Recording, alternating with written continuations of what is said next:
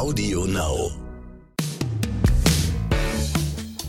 Hallo und herzlich willkommen zu einer neuen Folge des Lageberichts. Es ist wieder soweit. Ihr wisst, die letzte Folge im Monat bedeutet immer, ich habe einen Gast dabei.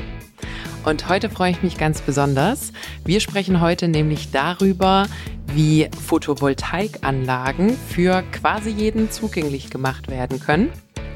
Und da freue ich mich ganz besonders über meinen Gast. Ich habe nämlich einen der beiden Geschäftsführer der Privat GmbH hier, Kai Teuer. Wer Kai ist, was die Privat macht, erzählt er euch gleich selbst. Ich wünsche euch ganz viel Spaß mit der heutigen Folge.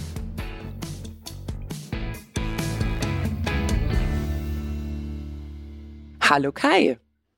Hallo Katharina, grüße dich. So, ich frage den Peter ja immer, äh, ob er fit ist. Deswegen dürfen Gäste das natürlich auch. Kai, bist fit? Ja, na klar, auf alle Fälle. So soll es sein. Wir sind ja auch noch früh am Morgen. das stimmt. Wir sind relativ früh unterwegs. Das ist normalerweise nicht meine Glanzstunde, aber ab 10 Uhr, ab 10 Uhr funktioniere auch ich. Und du siehst, ich habe auch noch meine Tasse Kaffee in der Hand. Das heißt, das sollte auf jeden Fall alles funktionieren. Kai, schön, dass du da bist. Ähm, erzähl uns doch mal was. Kai, wer bist du und äh, was ist privat? Also, mein Name ist Kai. Ich bin 43 Jahre und wohne im schönen Leipzig und ähm, bin Co-Founder und Geschäftsführer der Privat GmbH.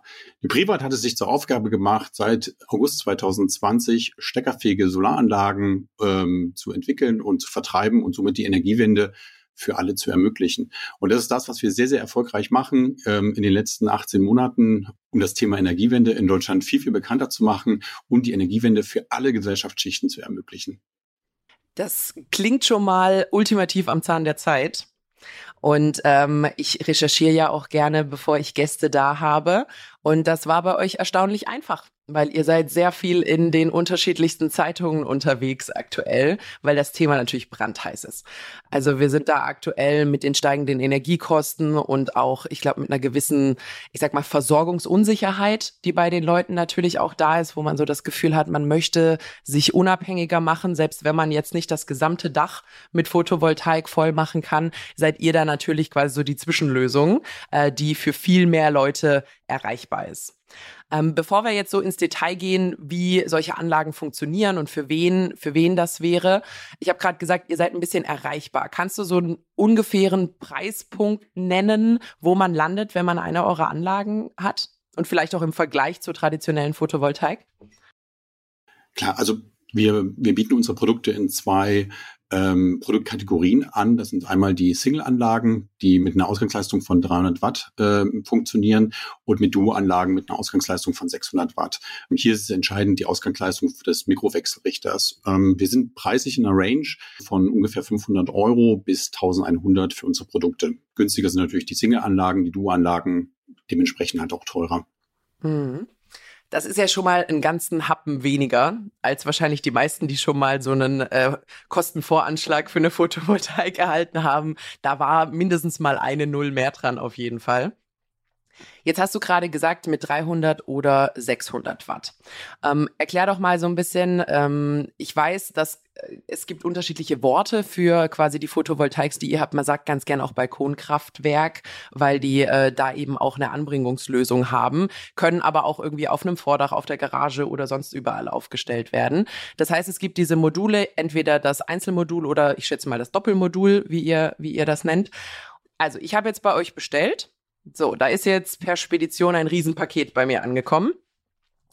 So, muss ich Eigentümer der Wohnung sein, um eure Anlage zu nutzen. Ich bin zum Beispiel Mieter und mir graut's jetzt schon so ein bisschen vor meiner Nebenkostenabrechnung, obwohl ich äh, glücklicherweise recht wenig zu Hause bin. Deswegen bin ich jetzt nicht so die ganz große, die da gefährdet ist.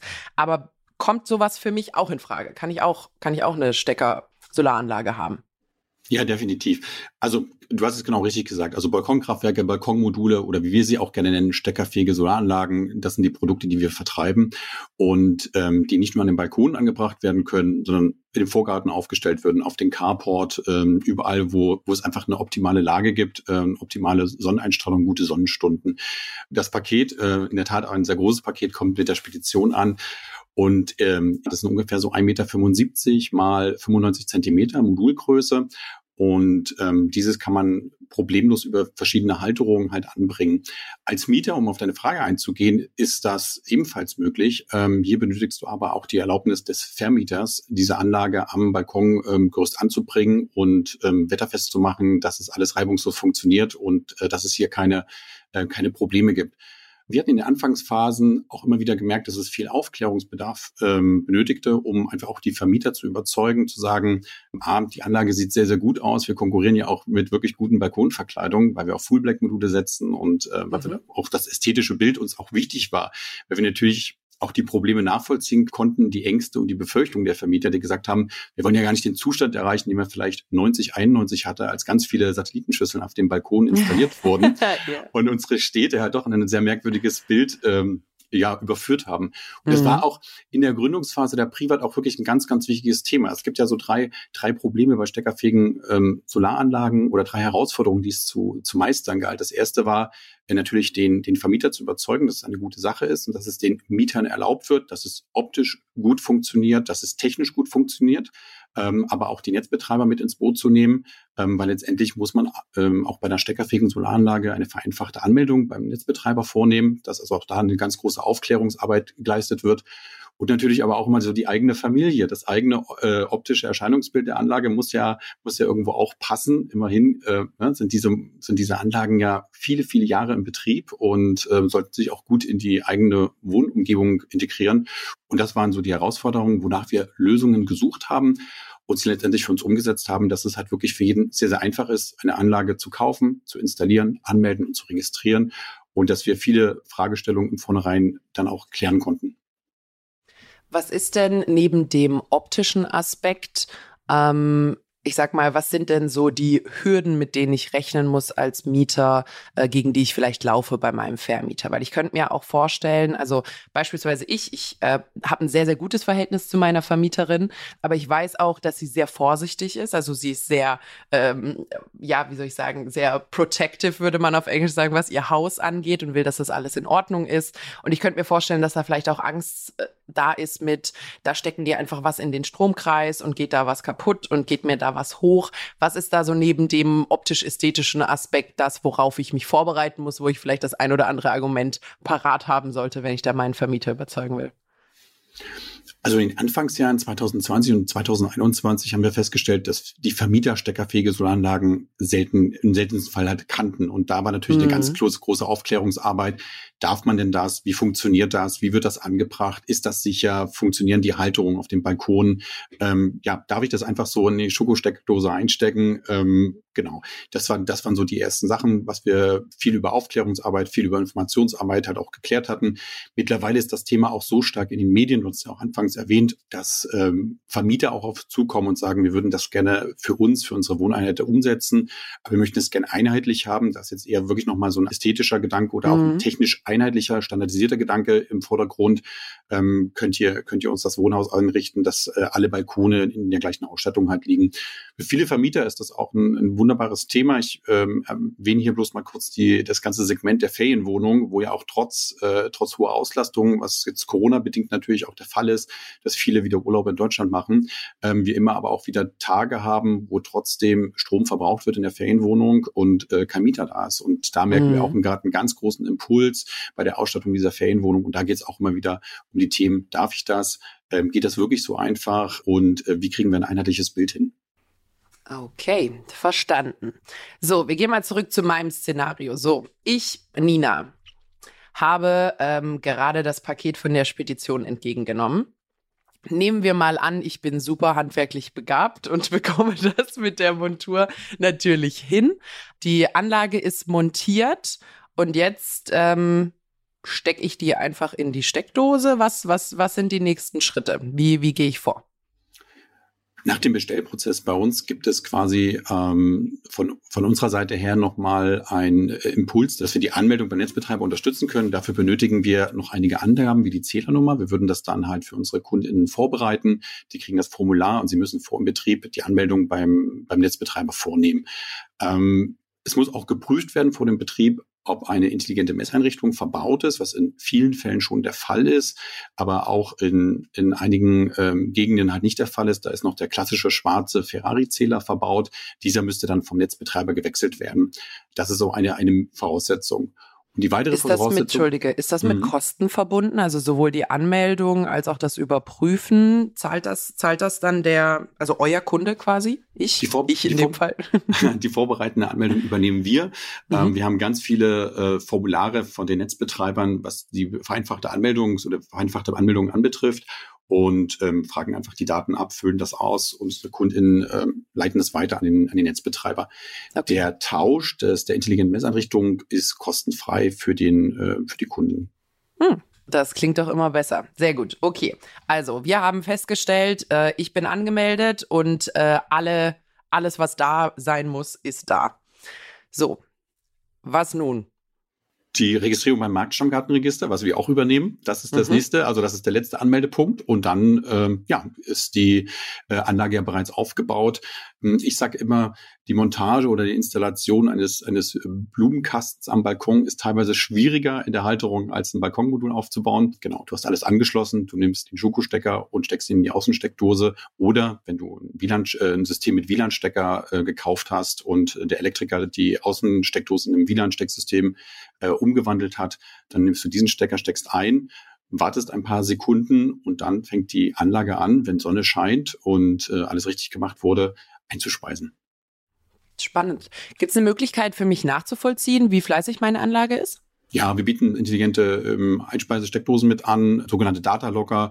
Es gibt ähm, Mikrowechselrichter, die noch ein, ein Internetprofil haben, wo es angezeigt wird.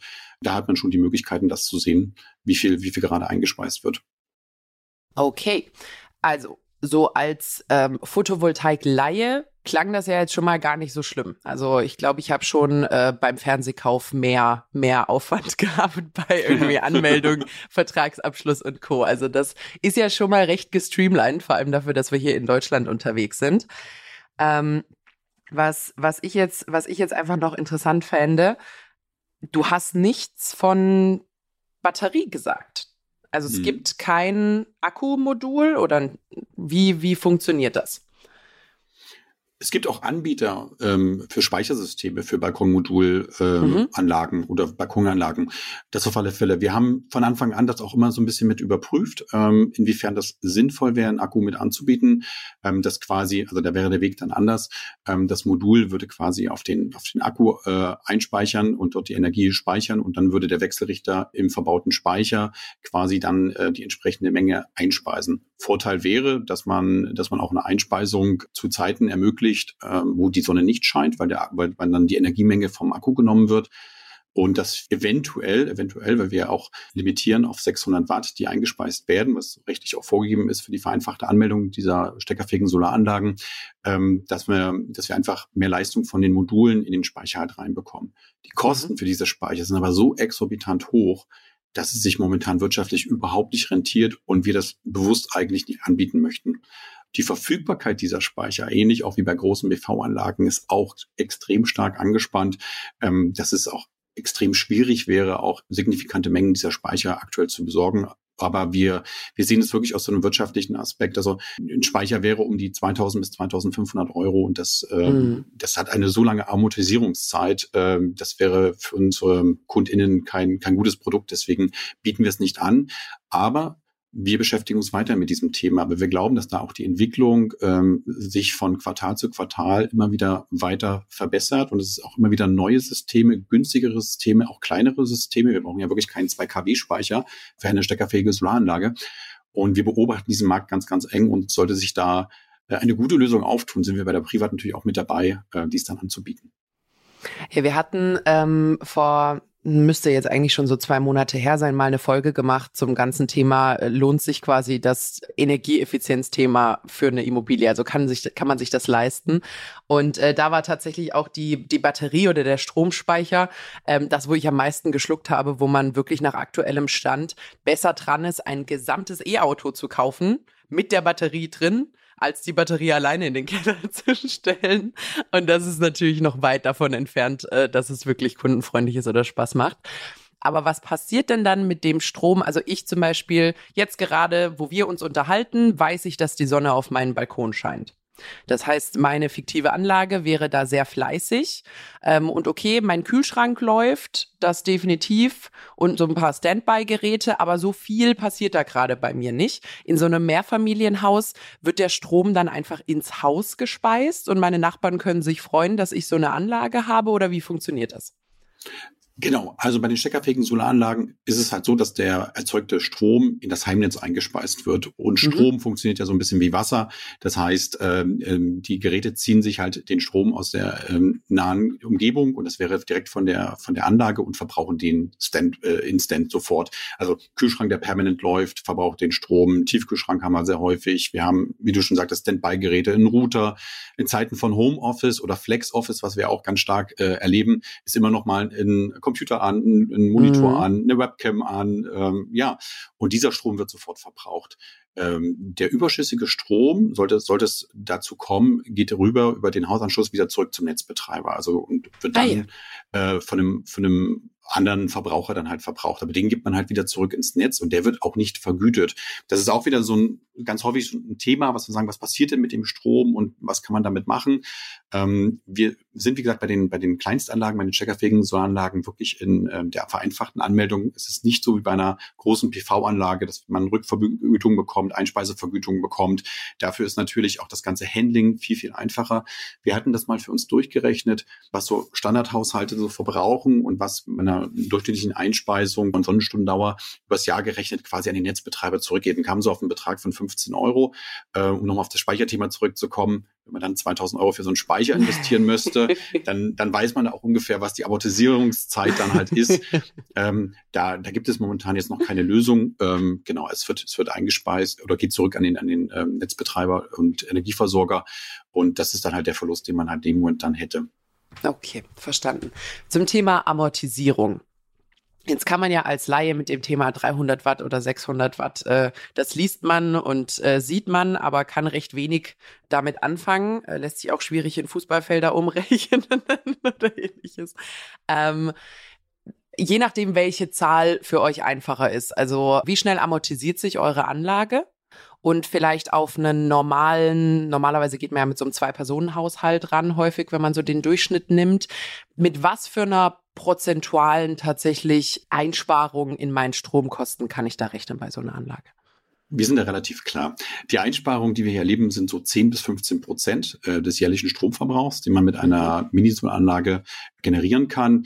Ähm, das bedeutet jetzt bei einer Du-Anlage, das wären, wenn man das in Euro umrechnet, 80 bis 110 Euro. Ich muss dazu sagen, noch vor der großen Energiepreisexplosion. Also wir haben das für uns noch nicht ganz geupdatet, weil noch keine Klarheit ist, wie, ähm, wie stark erhöht sich jetzt quasi der durchschnittliche ähm, Preis pro Kilowattstunde Strom jetzt in, in naher Zukunft. Wir haben ja wirklich ganz, ganz viele Preise gesehen von einer Erhöhung von, von 28 Cent auf 39, aber auch schon irgendwie von 28 Cent auf 65 Cent. Mhm. Ähm, da, da warten wir noch mal ein bisschen ab, bevor wir das updaten. Mit den äh, bisherigen Strompreisen 80 bis 110 Euro pro Jahr mit einer Single-Anlage, 130 bis 160 Euro pro Jahr äh, mit einer Duo-Anlage. Und wenn man jetzt eine Duo-Anlage mal ganz ähm, mal ganz über den Daumen gepeilt, 1000 Euro durch 130 Euro, also wirklich auch die untere Bandbreite, dann sind wir ungefähr bei einer Amortisierungszeit von acht Jahren. Und wir sagen halt auch, fünf bis acht Jahre ist halt quasi die Amortisierungszeit, wann sich diese Anlage finanziell wieder einspielt. Und wie lange hält die Anlage? Oh, die Anlage, wir haben, ähm, wir haben eine Leistungsgarantie äh, auf die Module von 25 Jahren. Das heißt, wir sagen, hm. nach 25 Jahren ist die Modulleistung noch bei 80 Prozent und geben auf unsere Produkte noch eine Gewährleistung für zehn Jahre für die restlichen Komponenten. Das heißt, da ist man da schon erstmal auf der sicheren Seite. Auch beim Einkauf achten wir darauf, dass wir wirklich auch bei Tier 1 Herstellern einkaufen. Das heißt, auch Unternehmen, die die Produkte oder die Komponenten herstellen, ähm, die auch diese Garantien in 25 Jahren auch mit erfüllen können. Ähm, das sind bei uns also wirklich auch Premium-Komponenten, äh, Premium-Produkte, dass wir einfach so eine lange Leistungsgarantie rausgeben können. Spannend. Wir hatten ja ganz, ganz zu Beginn, habe ich ja gesagt, ihr seid total am Zahn der Zeit mit dem Thema. Und äh, die Tatsache, dass da gerade auch so eine hohe Nachfrage ist, äh, liegt ja nicht nur daran, dass jetzt die Leute Unsicherheitsgefühl haben, sondern natürlich auch daran, dass ähm, das ganze Thema Upgraden von Bestandsimmobilien ja eins unserer größten Probleme ist. Also ähm, ich sag, ich sag ganz gerne hier im Podcast, ich glaube, regelmäßige Hörer können es nicht mehr hören. Schöne ist in Deutschland, wir bauen für die Ewigkeit. Schlechte ist in Deutschland, wir bauen für die Ewigkeit. Das heißt, wenn irgendjemand 1970 nicht hat kommen sehen, was wir heute 2022 brauchen, haben wir in der Regel ein mittelgroßes bis großes Problem. Und ähm, häufig, das, das ist so ein bisschen mein Wehmutspunkt an der Stelle, hat die Politik das Auge auf Neubau. Und das ist schön und wichtig. Natürlich sollten wir das, was wir neu machen, richtig machen. Aber es ist halt auch ein Prozent oder weniger der Immobilien. Und das ist einfach im Hinblick darauf, wie hoch der Bedarf ist und wo wir uns hinentwickeln und vor allem, was irgendwie Klimaziele sein müssten. Und auch, dass wir im Immobiliensektor sie jetzt gerade frisch verpasst haben. Also wir sind nicht unbedingt auf einem guten, auf einem guten Niveau unterwegs an der Stelle. Ähm, einfach zu wenig. Das heißt, wir brauchen pragmatische Lösungen, ähm, um da wirklich den Bestand abzugraden. Ähm, das Thema irgendwie Mieterstrom und Co. gibt schon, aber du weißt ja selber, äh, Wohneigentümergemeinschaften und Co. sind da nicht immer ganz ganz einfach, um solche, um solche Ziele ähm, voranzubringen. Deswegen finde ich es toll, dass man solche Module hat, wo man auch als Mieter oder Eigentümer in seiner eigenen äh, Einheit da jetzt so ein bisschen vorankommen kann und wenigstens in dem Bereich, den man selber beeinflussen kann, tatsächlich auch ähm, was vorantreiben. Ähm, grundsätzlich wir beim Lagebericht, und da würde mich jetzt auch deine Meinung interessieren, äh, wir haben ja gerade, oder erstmal in Deutschland, wir haben ja gerade ein riesengroßes Problem mit fossilen Brennstoffen, was das Thema Wärme- und Stromerzeugung angeht. Das heißt, wir haben jetzt, glaube ich, sehr, sehr schmerzhaft äh, vor Augen geführt bekommen, wie schnell der Spaß da vorbei sein kann, wenn man sehr abhängig ist von Öl und Gas, wie schnell es extrem teuer sein kann. Und ich glaube, es gibt auch eine Menge Leute, wenn sie ähm, an den Temperaturabfall in ein paar Monaten denken, fangen ihnen da mehr oder weniger wirklich äh, berechtigt an der Stelle auch die Knie anzuschlottern. Ähm, grundsätzlich, wir sind der Meinung, dass es für die Immobilie sowieso Richtung Strom gehen muss und dass dieser Strom aus erneuerbaren Quellen kommen muss. Alles andere ergibt wenig Sinn und vor allem, ähm, das ist jetzt meine Meinung oder die Meinung des Lageberichts und da würde mich auch deine Meinung interessieren.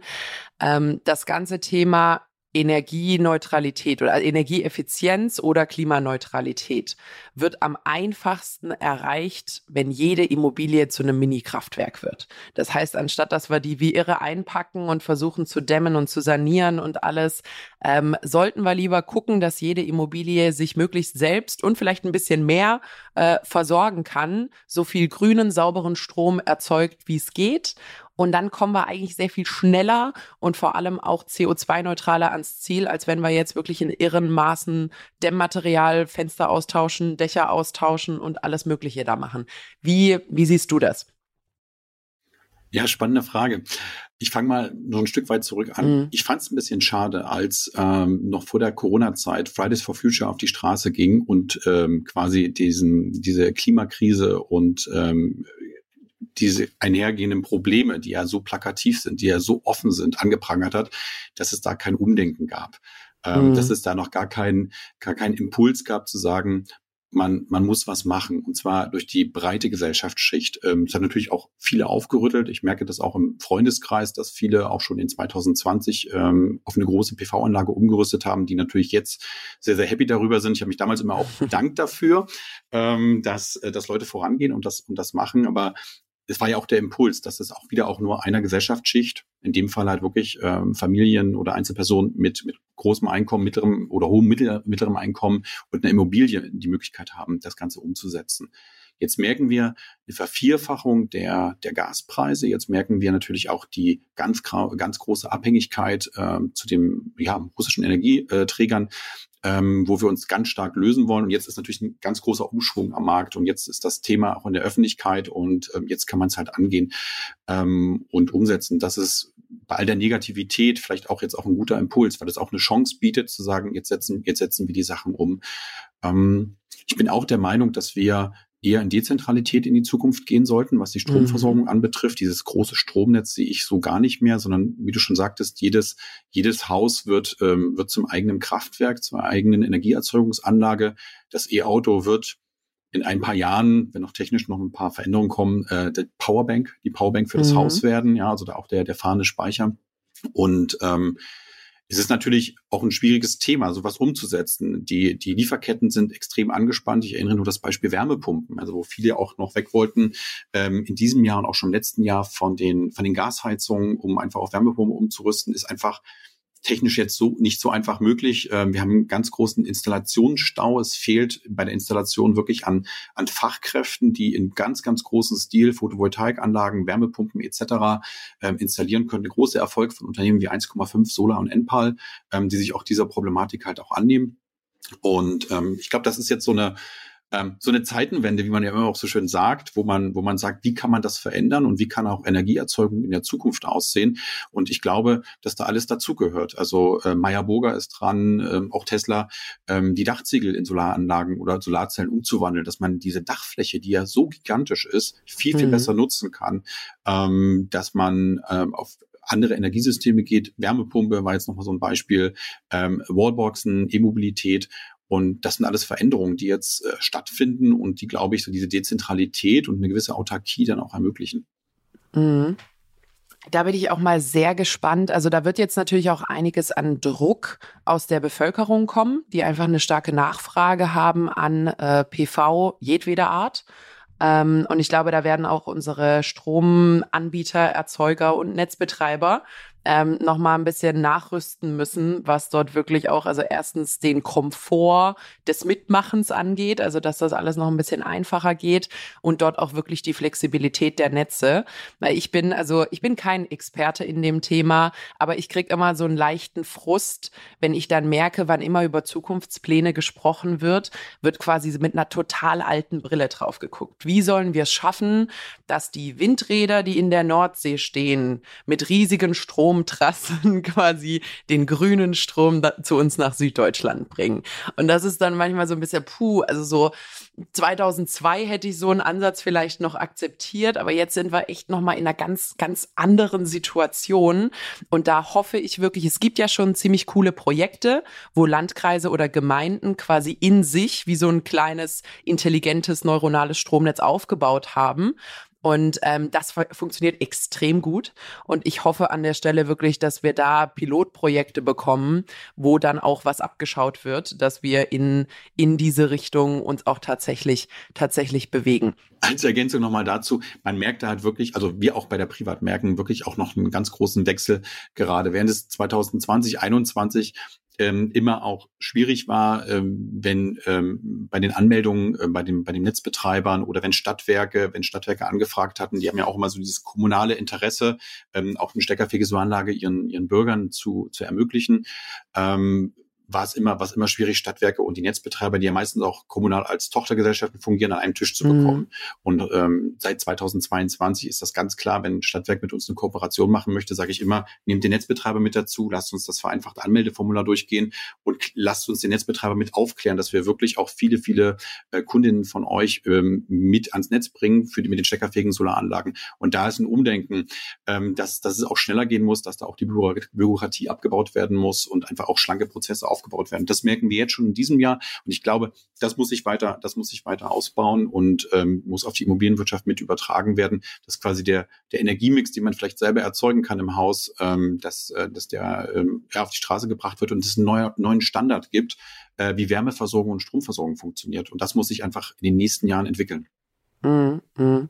Ja, also ich, ich, ich hoffe auch, dass wirklich dieser Impuls, der gerade da ist, dass der bleibt, dass er nicht abebbt, wenn sich, ich sag mal, die Angst so ein bisschen verabschiedet oder die Unsicherheit sich äh, vielleicht erübrigt. Ich stimme dir vollkommen zu, du hast vorhin über Fridays for Future gesprochen.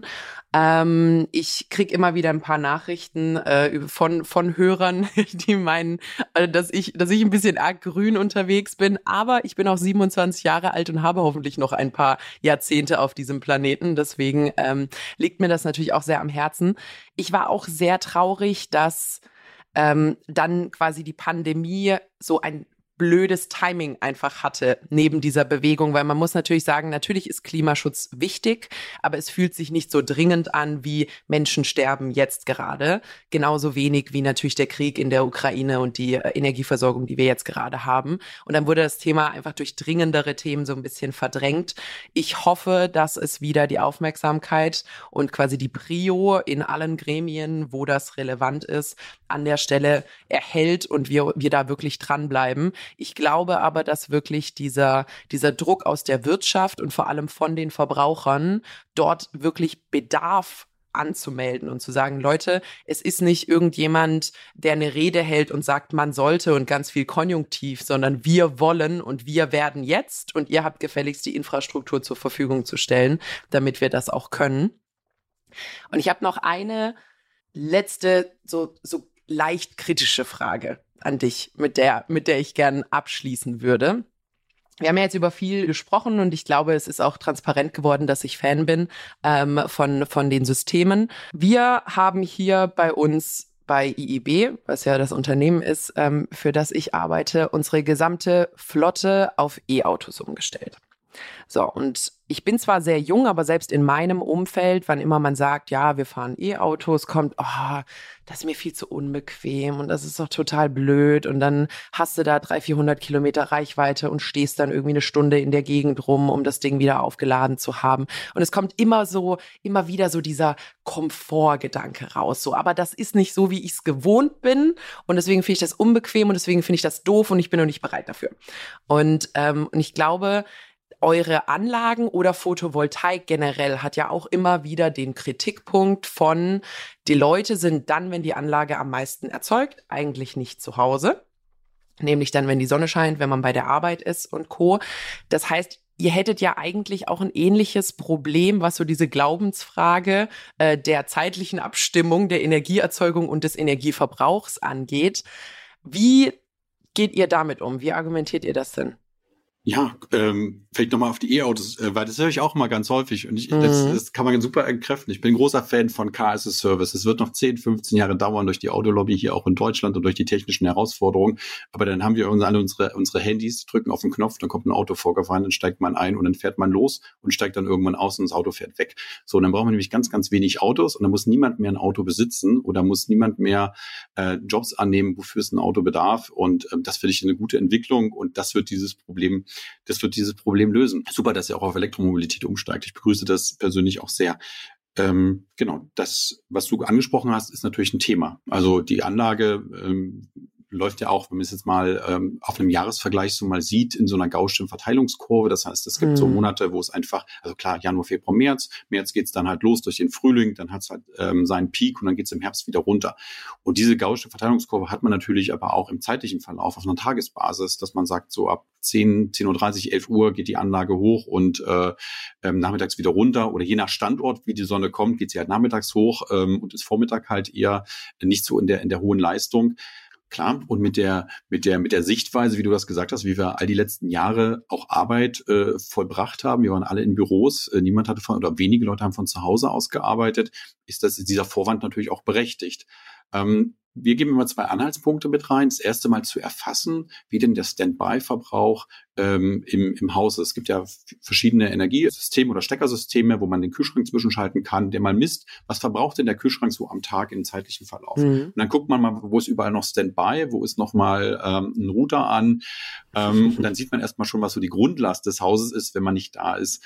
Ähm, und natürlich veränderte Arbeitsweisen sorgen dafür, dass jetzt plötzlich auch von, von 8 bis 16 Uhr plötzlich noch vielleicht ein Monitor äh, an ist, ein, ein Laptop an ist, ein Telefon immer noch geladen werden muss, was den Grundlast erhöht. Aber was wir halt so sehen, ist einfach die Veränderung von so eingeschliffenen Gewohnheiten. Mhm. Ich wasche samstags um elf, so als Beispiel, dass man einfach sagt, so unsere, unsere Unsere technischen Haushaltsgeräte sind ja alle sehr, sehr intelligent. Und klar müssen wir noch einen, einen Schritt gehen in Richtung IoT und Smart Home. Da gibt's ja schon tolle, tolle Geschichten, tolle Lösungen. Das, da muss auch nochmal ein einheitlicher Standard kommen und nochmal eine Vereinfachung kommen. Aber ich kann heute schon sagen, mein Geschirrspüler geh bitte um elf an und kann zu meiner Waschmaschine heute schon sagen, bitte wasche um, um zwölf, um dreizehn. Also da, wo man auch die größte die, den größte äh, Einspeisung halt hat von dem Modul. Und das ist der Ansatz, den wir gehen, dass wir sagen, wir leben in einer veränderten Welt, unser, unser Arbeitsrhythmus wird sich verändern, unsere Arbeitsweise wird sich ganz stark verändern. Ähm, es muss hoffentlich in naher Zukunft viele nicht mehr viel reisen, um an einem Arbeitsplatz zu sitzen, um die Tätigkeit zu machen, die man auch zu Hause an einem Arbeitsplatz machen kann. Ähm, genau, und wir setzen auf eine Veränderung der, der Smart Home Struktur und auf eine Veränderung der, der Gewohnheiten und der, der Weisen, wann ich, wann ich hier etwas einschalte und wann ich Strom verbrauche. Und da sehen wir halt den großen Vorteil. Kriegt ihr das auch schon von Kunden gespiegelt, dass, dass sie das tatsächlich machen, also Vorprogrammieren der Waschmaschine und Co.? Ja, also lustigerweise ja, ähm, weil ich dachte auch so in der Anfangsphase, wir hatten uns ja auch mit dieser Problematik beschäftigt, man ist nicht zu Hause und ähm, wie groß ist der Grundlastverbrauch in der Wohnung und ähm, dann haben wir gesagt, okay, dann, dann, dann müssen wir halt Aufklärungsarbeit leisten und sagen, du hast eine Waschmaschine, die du programmieren kannst. Das brauchte man gar nicht. Ich glaube, Kundinnen unserer Produkte sind so getrieben, das so auf einen, auf einen hohen Wirkungsgrad zu bringen und so wenig wie möglich äh, über den Netzbetreiber dann einzuspeisen. Die sind so clever und wir kriegen so tolle Geschichten halt mitgeteilt. Ähm, gerade so, man sagt so, man programmiert die Waschmaschine, Geschirrspüler oder andere Geschichten oder lädt dann halt in der Zeit irgendwelche Geräte ähm, da gibt es schon wirklich ähm, tolle Lösungen. Und wie gesagt, wichtig ist hier aufzuklären und, und zu zeigen. Und es bildet sich auch eine große Community gerade auch in diesem ganzen PV-Segment. Ähm, auch bei den Steckerfingen so Anlagen gibt es ja jahrelang schon große Communities, ähm, die sich dann immer wieder auch mit Erfahrungsberichten austauschen. Und das hilft. Mhm. Finde ich, finde ich schön, ähm, finde ich auch sehr interessant, dass das so schnell schon geht. Aber ich muss sagen, so grundsätzlich, man kennt ja den Spartrieb der Deutschen. Ich bin nicht arg verwundert, dass sie da wirklich Richtung absoluter Optimierung und optimaler Nutzung ja. dieses erzeugten Stroms gehen. Äh, finde ich aber toll.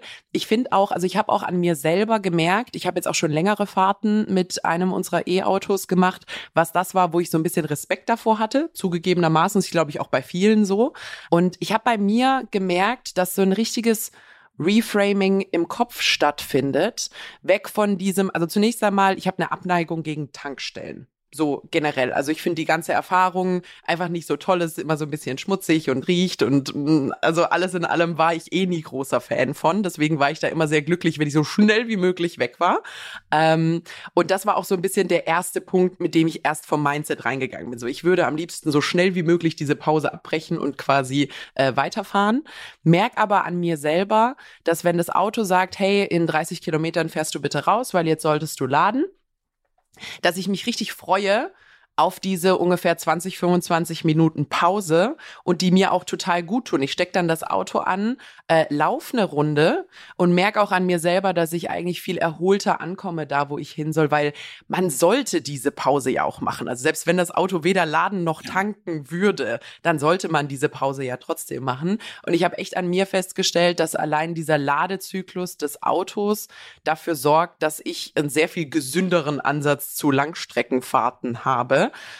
ähm, und da dann wirklich, ähm, ja, eigentlich auch eine richtig schöne Nutzung dieser Zeit habe, wo ja viele sagen, es ist Zeitverschwendung, sage ich, nö, das sind 20, 25 Minuten, das ist entweder ein längerer Spaziergang oder ein schönes in der Sonne sitzen und beides tut mir ziemlich gut. Ähm, deswegen bin ich da inzwischen wirklich auch, wann immer jemand den Komfortaspekt anbringt, muss ich sagen, du, mein Auto lädt, während ich einkaufen bin, weil Lidl, Aldi und Co. inzwischen, ähm, inzwischen quasi Ladesäulen haben. Mein Auto lädt, während ich spazieren bin und der Komfortverlust ist null. Im Gegenteil, ich habe ein sehr viel positiveres Erlebnis, als ich es äh, an der normalen Zapfsäule äh, irgendwie gehabt hätte mit den Plastikhandschuhen und den tropfenden äh, Sprit und keine Ahnung was. Also da äh, glaube ich absolut dran und ich hoffe auch, dass die Leute offen genug sind zu verstehen, dass nicht alles in die Lebensweise, die man heute hat, reinpassen muss, sondern dass es auch vollkommen okay ist, dass man sich quasi auf die Zukunft auch selber hin verändert ähm, und da Lebensweisen und Angewohnheiten an der Stelle auch locker anpassen kann. Machen wir ja auch sonst auch. Vor zwei Jahren waren wir alle noch jeden Tag im Büro. Äh, das können die meisten sich heute gar nicht mehr vorstellen. Und ich glaube, da wird man jetzt vielleicht auch noch mal eine ganz andere Attitude haben zu so größeren Veränderungen von Lebensweisen, weil die Leute haben es die letzten zwei Jahre ziemlich radikal machen müssen, häufig. Auf alle Fälle, es war für alle ein großer Umstellungsprozess. Ähm, kann ich genauso, kann ich genauso unterschreiben. Als Papa von zwei Kindern weiß ich auch, dass eine, eine, eine Pause auf einer Langstreckenfahrt unter 20 Minuten utopisch ist. also ähm, die, die Ladestationen sind ja alle auch äh, jetzt neu gebaut und man, mhm. ja, die, die Betreiber der Ladestationen versuchen ja auch ähm, so ein bisschen Entertainment reinzubekommen durch, durch es gibt Kaffee, erste Kaffeekonzepte und so weiter, dass man wirklich so weg von der Autobahn kommt, eine gute Erholungszeit hat ähm, und es das ein bisschen entschleunigt und ähm, völlig, also stimme ich dir vollkommen zu, das ist äh, jetzt eine Veränderung, die stattfindet und ähm, wir werden uns alle daran gewöhnen und man sieht es ja auch, dass die Kilometerleistungen immer zurückgehen, also oder die, die man jährlich so fährt. Also ich selber kam aus einem ursprünglichen Job, wo ich 55.000 Kilometer im Jahr gefahren bin. Ui. Ich stand heute, wenn ich aufs Fahrtenbuch gucke, sind es 4.000, davon waren es 2.000 Urlaub. Also ähm, das, das geht halt alles zurück und auch ein Dienstwagen ist kein, kein Belohnungssystem mehr in vielen Bereichen, mhm. in vielen Branchen, wo es auch ein gewisser Status war. Ähm, auch bei der Privat, wenn man auf die Mitarbeiterinnenstruktur mal reinschaut, wie viele haben da überhaupt noch einen Führerschein? Ja, es gibt mhm. ja auch schon die, die, ähm, die steile These, der letzte Führerschein-Neuling ist bereits geboren. Also das, das Thema ähm, und ich komme ja mit Baujahr 79 aus einer Generation, wo das völlig klar war, dass man mit 18 als erstes den Führerschein macht und man wurde schief angeguckt, wenn man das nicht macht. Ja, es war mhm. auch ein großer Druck und es war auch der Wunsch, glaube ich, von jedem, ähm, gerade auch bei mir, wenn man so ein bisschen aus dem ländlichen Raum kommt, brauchte man ja Mobilität, um, um Reichweite zu erzeugen und Abstand zu gewinnen und reisen zu können. Aber das ist heute alles nicht mehr der Fall. Und ähm, ja, das, diesen Trend beobachtet man halt auch. Man sieht es in den, in den rückläufigen Absatzzahlen, ähm, gerade im, im Flottenmanagement von, von großen Unternehmen, ja, wo der, ähm, wo auch immer ein Mittelklassewagen einfach ein Teil des Belohnungssystems war, das fährt sich alles zurück und ich finde, das ist ein guter, das ist ein guter Zustand. Und wenn wir dann uns vielleicht davon auch nochmal lösen, ein Auto besitzen zu müssen, weil auch bei einem Elektrofahrzeug ist trotzdem die Standby-Zeit oder die Standzeit extrem hoch.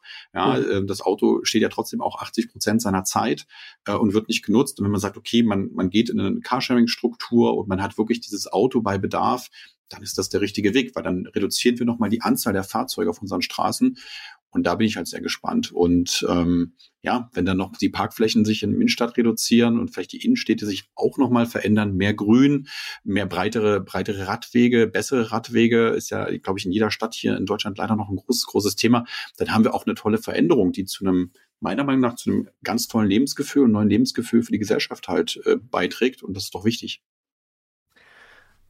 Dazu habe ich eigentlich gar nichts weiteres mehr zu sagen. Äh, ich finde das als abschließende Worte toll. Ich finde es auch schön, in eine Zukunft zu gucken, die schön und grün und lebenswert ist ähm, und wo man sagt, ja, wir schaffen was, was für Kinder ein tolles Erlebnis ist und nicht irgendwie versmockt und grau und dreckig.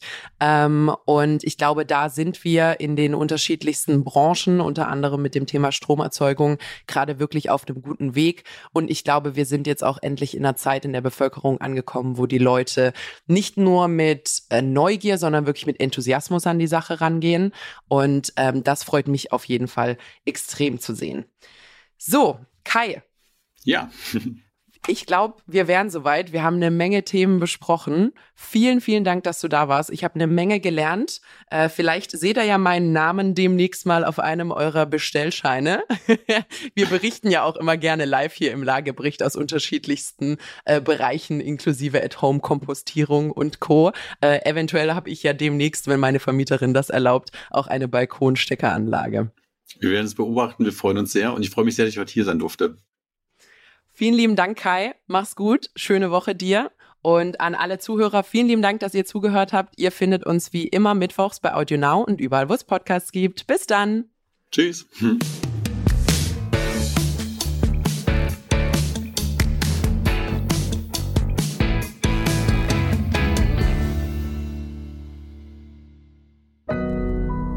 Audio Now.